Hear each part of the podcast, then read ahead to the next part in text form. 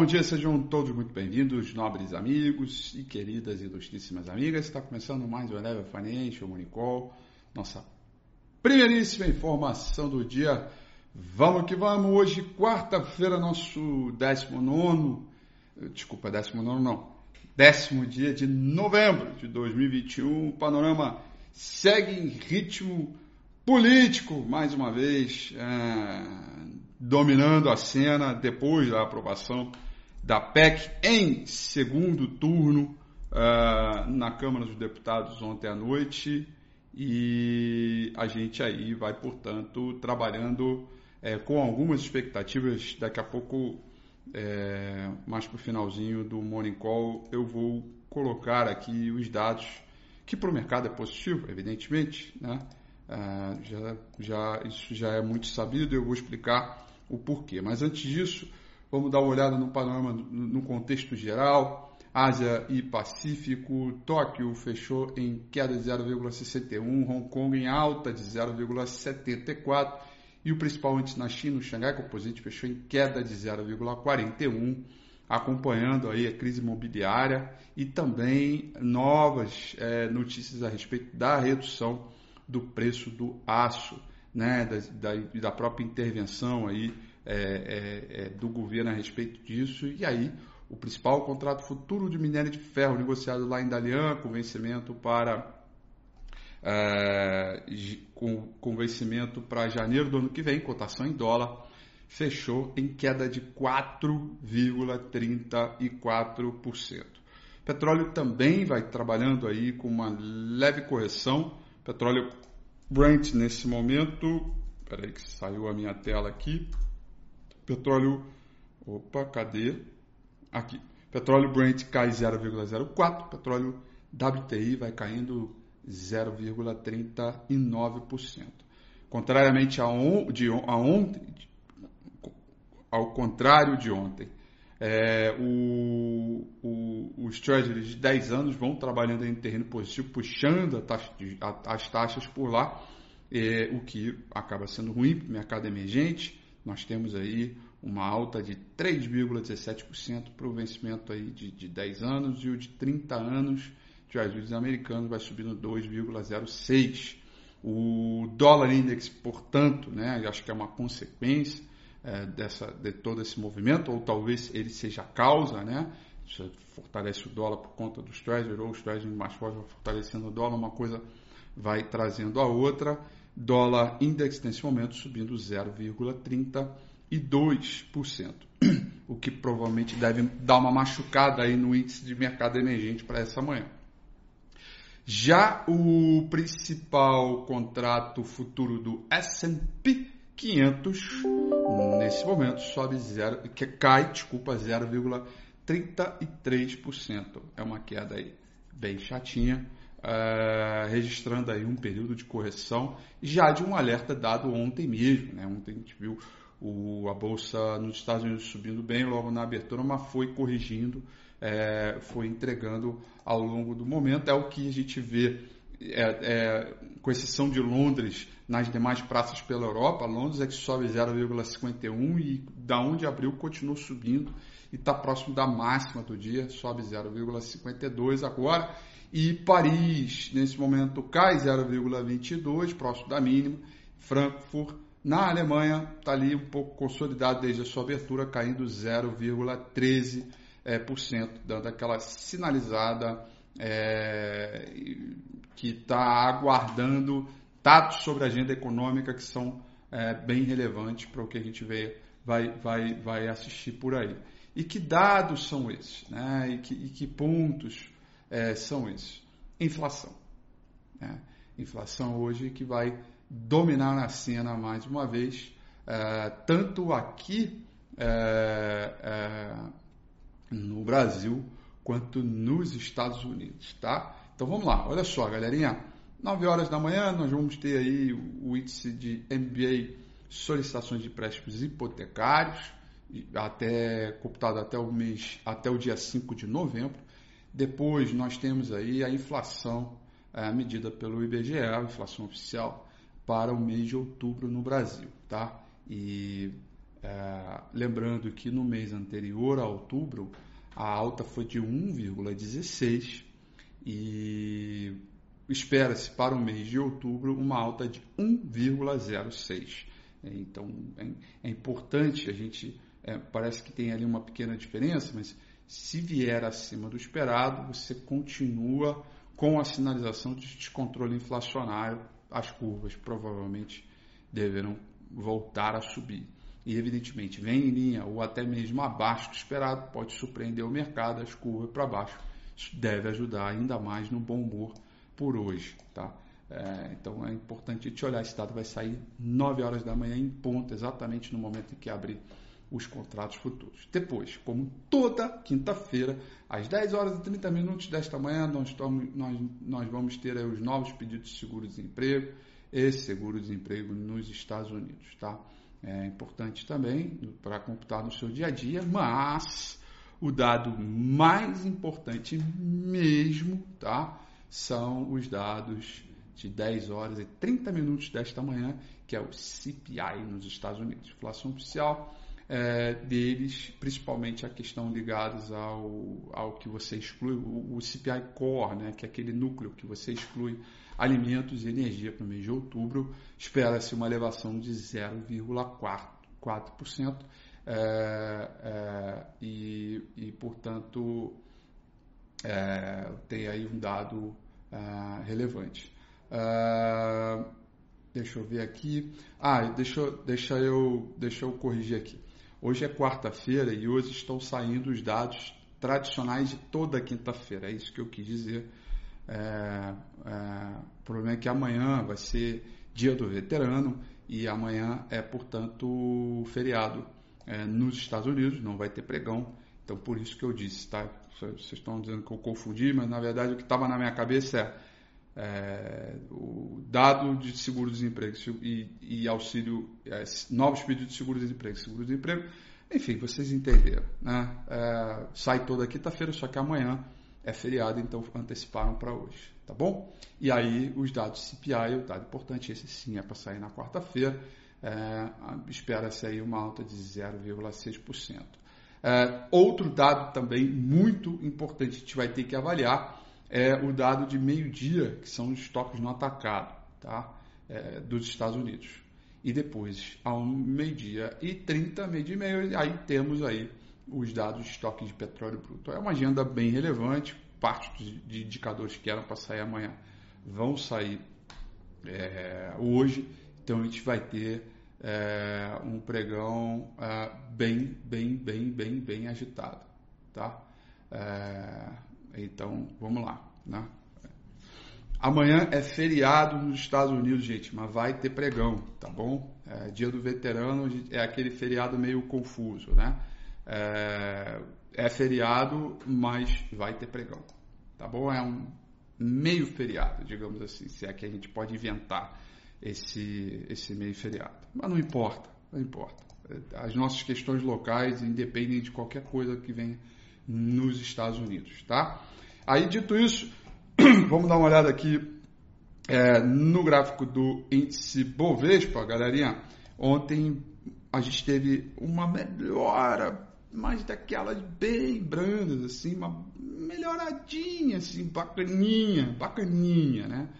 é, com o, o, o índice Bovespa tentando piscar aqui a região dos 106.750 pontos é, para rompimento, né? para que ele foi direto na linha superior das bandas de Bollinger, mas ainda não conseguiu é, forçar a abertura delas. Né? É, muito provavelmente a gente vai abrir um terreno positivo, tá? mesmo com as bolsas lá fora é, trabalhando é, é, em queda, por aqui a gente vai abrindo terreno positivo é, por conta da, da, aprovação da PEC dos precatórios e a gente vai tentar aqui é, esse rompimento. Esse rompimento para mim, os 106 e 600, 106 e 700 para mim é o ponto mais importante até para dar uma forçada no intraday, abrir banda de polling e tentar um repique mais forte até a região dos 109, 200, até os 110 é, mil pontos. Né? E, evidentemente, é, qualquer número para baixo é, dos 102 800 uh, a gente volta para a região do Deus me livre e a gente para cair e aí é, para um novo zigue-zague descendente. O saldo de volume vem até fazendo um novo topo, acumulando, mostrando que está a fim de, de, de, de, de recuperar, mas é claro que tem aí é, é, algumas evidências não, quer dizer, as, as, evidências ainda são bem frágeis para algum repique. Precisa de uma barra é, quase que um morobozu, né, de amplitude, para que isso comece aí dar é, sinais aí de melhora, tá? É, em relação aos resultados corporativos, eles têm vindo muito forte, na grande maioria. Ah, o Super Like aí, por exemplo, a Taurus, que é uma empresa que eu acompanho muito de pertinho, desde quando a gente começou o universo de cobertura aqui. Impressionante os resultados, robustez e a maneira como a empresa né, fez o seu, o seu turnaround, ainda mais agora né, prontinha para começar a pagar dividendo. É, entre várias outras companhias também que estão muito bem é, é, ajustadas. O preço de mercado, né, o, o, está completamente apartado da ideia dos fundamentos, né? Completamente. Os resultados corporativos têm vindo muito legais, robustos, com companhias, diversas companhias em diversos segmentos, né? então não, dá, não é só para um universo, né? diversos segmentos, todas elas aí fazendo o seu dever de casa, que é reduzir custos, reduzir despesas, né? tudo que o governo não faz da parte dele, né? É, mas as empresas fazem, até porque elas não sobrevivem. O governo pode sobreviver à vontade, né? É, e não só esse que está aí, todos, né? ninguém reduz, né? ninguém corta na cara, todo mundo prefere rolar dívidas. Todo mundo prefere pegar o endividamento que existe e falar: olha, devo, mas não nego e pago quando eu puder. E aí, ontem, segundo turno, é, é, com uma margem um pouco melhor né, do, que, do que foi na votação do primeiro turno, houve a aprovação. Isso é bem visto pelo mercado, evidentemente. Né? E por que, que é bem visto pelo mercado? Porque tira alguma incerteza. Havia ainda alguma dúvida ontem, isso existia, que a PEC dos precatórios poderiam não ser aprovada. Outra dúvida que existe, que vai permanecer aí trazendo cenário de certeza, é a atuação do STF sobre as medidas legislativas. Né? Pediu transparência? Ok, isso é positivo. Até que ponto? Qual é o retruque? Qual é a, o que, que o Congresso poderá fazer é, é, contra né, o STF? Qual vai ser a, a, o retorno disso? Né? tem ali alguma incerteza, né? E fica esse joguinho de vai que vai, que não vai fundo, né? É, vamos lá. Aí ontem à noite eu fui pro, fui pro embate, né? Quando a gente vai pro embate, a gente bota a cara é, e aí é muito engraçado, né? Porque hoje em dia a política ela tá tão chata, né? E tá mesmo, tá insuportável, né? Que quando você fala mal de qualquer coisa do governo, você vira Lula, né? E aí, se você vira Lula, você não pode falar, quer dizer, são coisas interindependentes, né? Se você é contra um, você não é, você é a favor do outro necessariamente. O que é a coisa mais ridícula que existe na história política brasileira, né? Que é a tal da polarização que existe hoje é, no mercado. É, é óbvio que toda, toda a resolução ligada, é, toda, toda ela ligada aos precatórios, ela é eleitoreira. Né? Não vem com esse discurso é, bobo, é, que é um discurso, que é uma retórica, né? que é, um, é uma narrativa de que, ah, porque tem que ajudar os pobres, etc. Isso é para você acreditar nisso, né? porque absolutamente tem muito outras coisas envolvidas sobretudo quando você vê o STF tratando as emendas, principalmente as emendas, tem outras coisas envolvidas. Então você está sendo ingênuo e achar que aumentar o Auxílio Brasil para 400 reais é para ajudar os pobrezinhos. Tá? É, tem outras coisas muito piores é, por trás disso aí e que as consequências você vai pagar, eu vou pagar, todos nós vamos pagar. Esse é o ponto. A outra questão é tirou a incerteza, porque a pauta fiscal continua crônica. Então você tira uma incerteza, o mercado reage positivamente. Eu acho até que a gente vai dar uma chatadinha de curva aí, o que é muito bom, Porém, o problema continua. Para de olhar só o palmo à sua frente, porque o problema vai ser ainda mais dramático. Antigamente tinha uma coisa chamada teto dos gastos, que impediu o governo de fazer a gastança, de gastar mal. E aí outra coisa, este governo que está aí, é, este governo, ele sempre foi contra uma série de coisas que governos anteriores fizeram, como por exemplo a própria ineficiência do Estado para combater questões prioritárias. Né?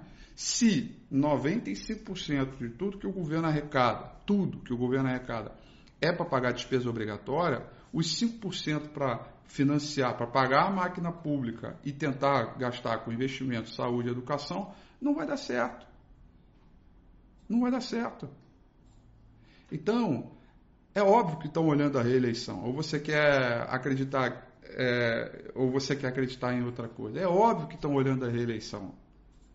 Então, ele é positivo porque ele tira uma incerteza, mas ele só arrasta um problema. Como este governo que está aí teve muitas chances ao longo de todos esses anos de governo de tocar na ferida, de tratar questões estruturais, verdadeiramente estruturais, e não fizeram. Por que, que não corta o dinheiro do fundão eleitoral que resolveram aumentar? Por que, que não tira o dinheiro das emendas para pagar o auxílio? Né? Por que, que não corta as coisas em benefícios do conclave para o Auxílio Brasil? Mas não, tirou dos servidores, que estão lá no seu dia a dia, que têm o seu direito. Então, uh, é mais uma manobra. E qual é a diferença disso para um, uma contabilidade criativa de governos anteriores? Nenhuma. Nenhuma. Por quê? Porque são 80, 90 milhões de votos. Então isso é, ele está ótimo para o mercado. Eu acho que o mercado vai reagir positivamente. Só que você tem que ficar ligado que a gente vai continuar vivendo um eterno voo de galinha.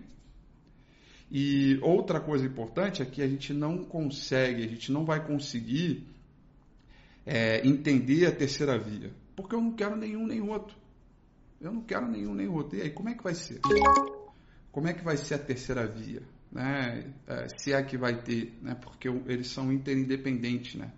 Um só auxilia, um, um, um, só, um só consegue sobreviver por causa do outro. E fica né? esse joguinho e sabe o que é o mais engraçado? É que os dois lados compram essa ideia, fica um jogo de torcida. O que, é, o que é hoje está cada vez mais. Então, assim, o Twitter, o meu Twitter explodiu, evidentemente. Está mais de 3 mil likes, o nosso viralizou pra caramba, caiu na mão de uma opção de gente, todo mundo aí tweetou, etc.